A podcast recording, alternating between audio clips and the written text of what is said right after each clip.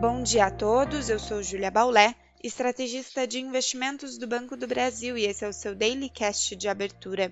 Hoje é quarta-feira, dia 10 de maio de 2023 e as bolsas seguem em campo negativo à espera do dado de inflação nos Estados Unidos. O CPI, inflação ao consumidor de abril, deve orientar o mercado nas expectativas para os próximos passos do Federal Reserve. Atualmente, as apostas majoritárias se concentram em uma manutenção dos juros no patamar atual para a reunião de junho. Ainda para o país, destacamos o balanço do First Citizens Bank, um dos bancos regionais monitorados com maior cuidado após as quebras de bancos regionais norte-americanos em março.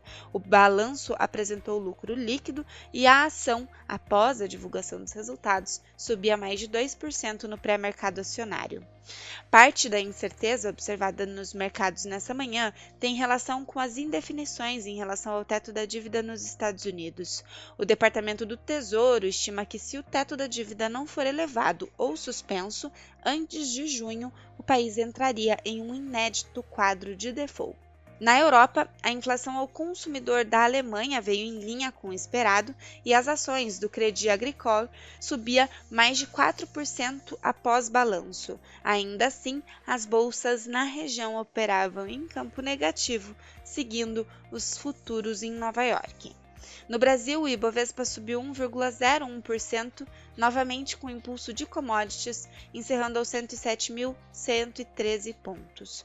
O dólar caiu para R$ 4,98, já a curva de juros abriu no pregão, em especial nos vértices intermediários, após a ata do Copom. Para hoje, temos uma agenda enxuta mas com destaque para a produção industrial de março e o relatório de estabilidade financeira do segundo semestre de 2022 do Banco Central. Enquanto isso, o sentimento de cautela no exterior pode pesar na abertura dos negócios. O petróleo também cai nessa manhã com avanços nos estoques nos Estados Unidos. No câmbio, o dólar segue sem direção única em relação a moedas de países emergentes. Ficamos por aqui, um bom dia a todos e até a próxima!